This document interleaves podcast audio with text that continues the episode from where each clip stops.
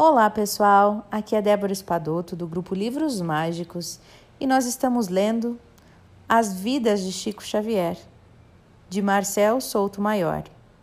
Eu vou dar continuidade então, onde o André parou a leitura ontem, exatamente no capítulo 3, onde os céticos estavam se perguntando por que que Chico Xavier não assumia logo a autoria dos poemas tão belos que ele escrevia. Então, vamos lá.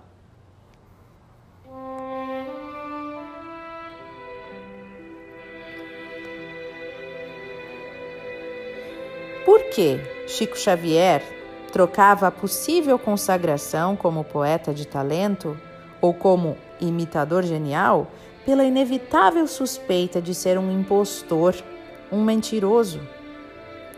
O escritor Zeverino Brasil, integrante da Academia Rio Grandense de Letras, traduziu a perplexidade geral numa crônica publicada no jornal Correio do Povo de Porto Alegre dizendo assim: ou os poemas em apreço são de fato dos autores citados e foram realmente transmitidos do além ao médium, ou o senhor Francisco Xavier é um poeta extraordinário, capaz de imitar os maiores gênios da poesia universal.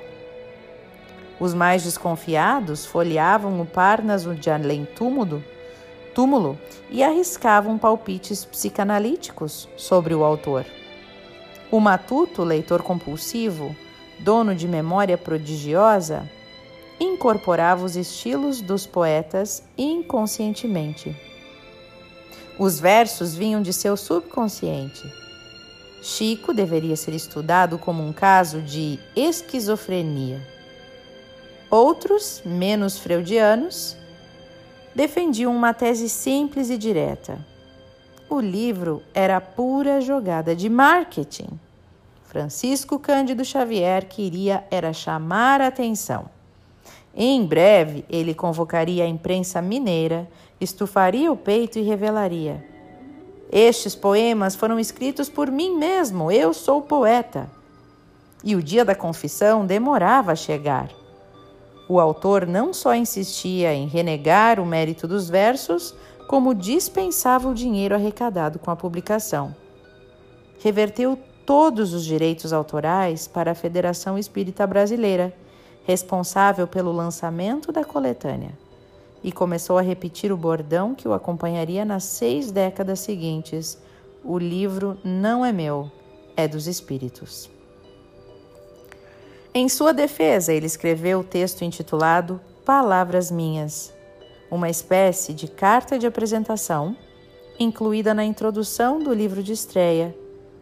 Em 140 linhas, Chico descreveu o seu ambiente sobrecarregado de trabalhos para angariar o pão cotidiano, onde não se pode pensar em letras, e fez questão de descartar a intenção de fazer um nome a dor há muito me convenceu da inutilidade das bagatelas que são ainda estimadas neste mundo.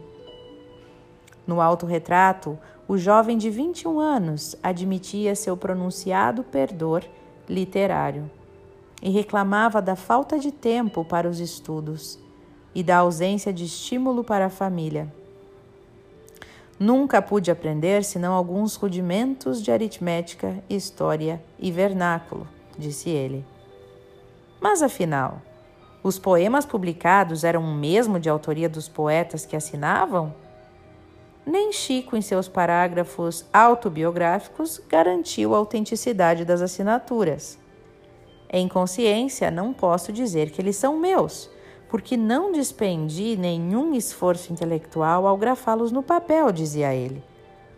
O texto, publicado na primeira edição do Parnaso de Além Túmulo, ao lado de uma foto do autor, enfiado numa, gaveta, numa gravata borboleta, terminava com um recado do escritor a todos os leitores, que dizia assim: Em alguns despertarei sentimentos de piedade, e noutros risinhos ridicularizadores. Há de haver, porém, alguém que encontre consolação nessas páginas humildes. Um desses que haja, entre mil dos primeiros, e dou-me por compensado do meu trabalho. Em meio à polêmica, um dos escritores e jornalistas mais requisitados do país na época decidiu se manifestar.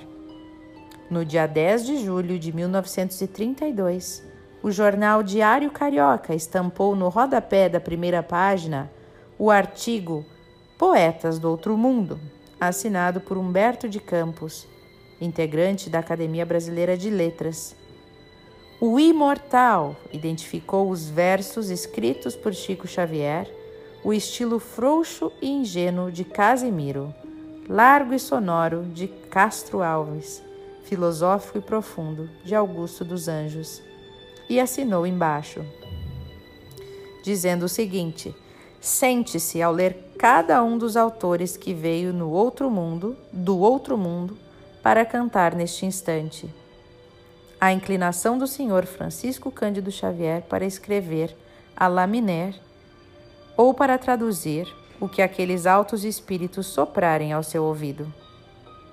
Isso era quase a consagração.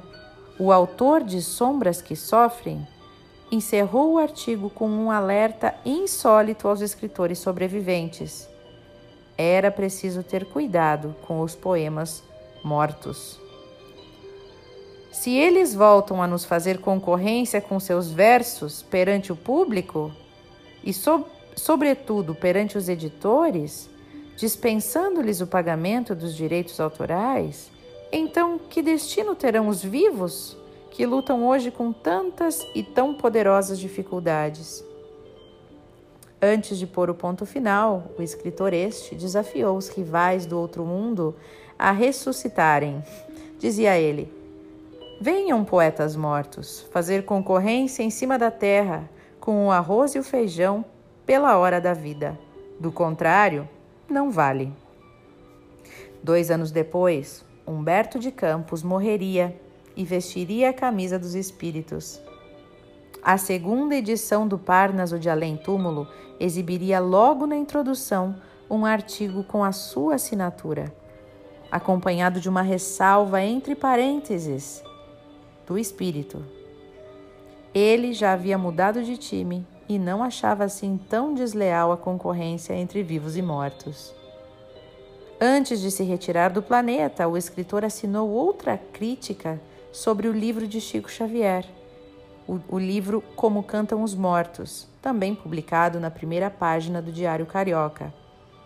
A manchete do dia são Paulo em armas contra a ditadura descrevia como o general Isidoro Dias Lopes tinha derrubado com suas tropas o interventor de São Paulo, Pedro de Toledo, e colocado no poder uma junta governativa formada por ele próprio, pelo deposto e pelo Francisco Morato. O cronista do Diário Carioca estava mais preocupado com assuntos do além. Impressionado com os versos do Parnaso de Além Túmulo, ele pediu uma opinião sobre o livro ao colega de academia e de redação Augusto de Lima e ouviu uma ironia.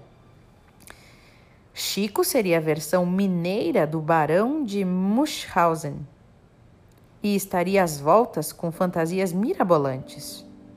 Humberto desconsiderou o ceticismo do amigo e, após esmiuçar os, pro os poemas do caipira de Pedro Leopoldo, enterrou de vez a hipótese de Chico escrever a laminar dos poetas mortos e convocou outros críticos que diziam: Parnas, o de além túmulo, merece a atenção dos estudiosos que poderão dizer o que há nele de sobrenatural ou de mistificação.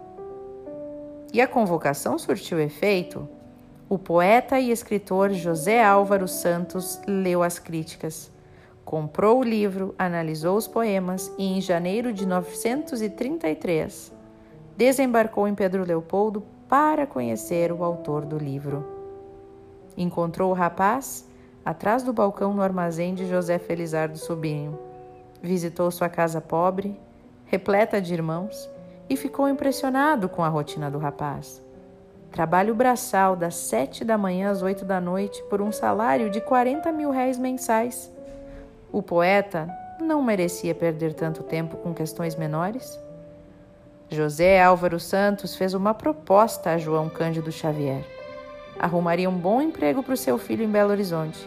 Bastava que Chico o acompanhasse até a capital mineira. E em três meses, no máximo, o rapaz estaria contratado.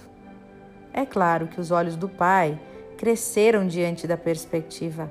O dinheiro andava curto demais.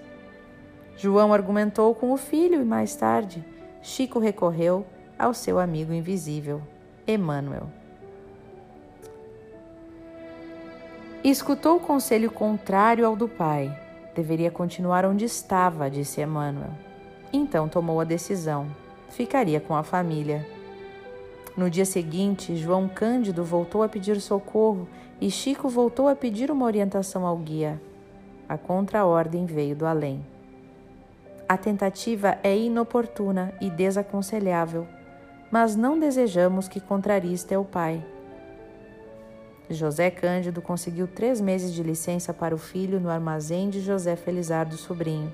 Chico se despediu dos companheiros no centro Luiz Gonzaga e embarcou, com o desconhecido, em direção a uma chácara, a três quilômetros do bairro da Gameleira, em Belo Horizonte. Então, vou parando por aqui, pessoal, para a gente ler na sequência o que acontece então com Chico quando ele vai para Belo Horizonte. Um abraço para todos vocês e até o nosso próximo áudio.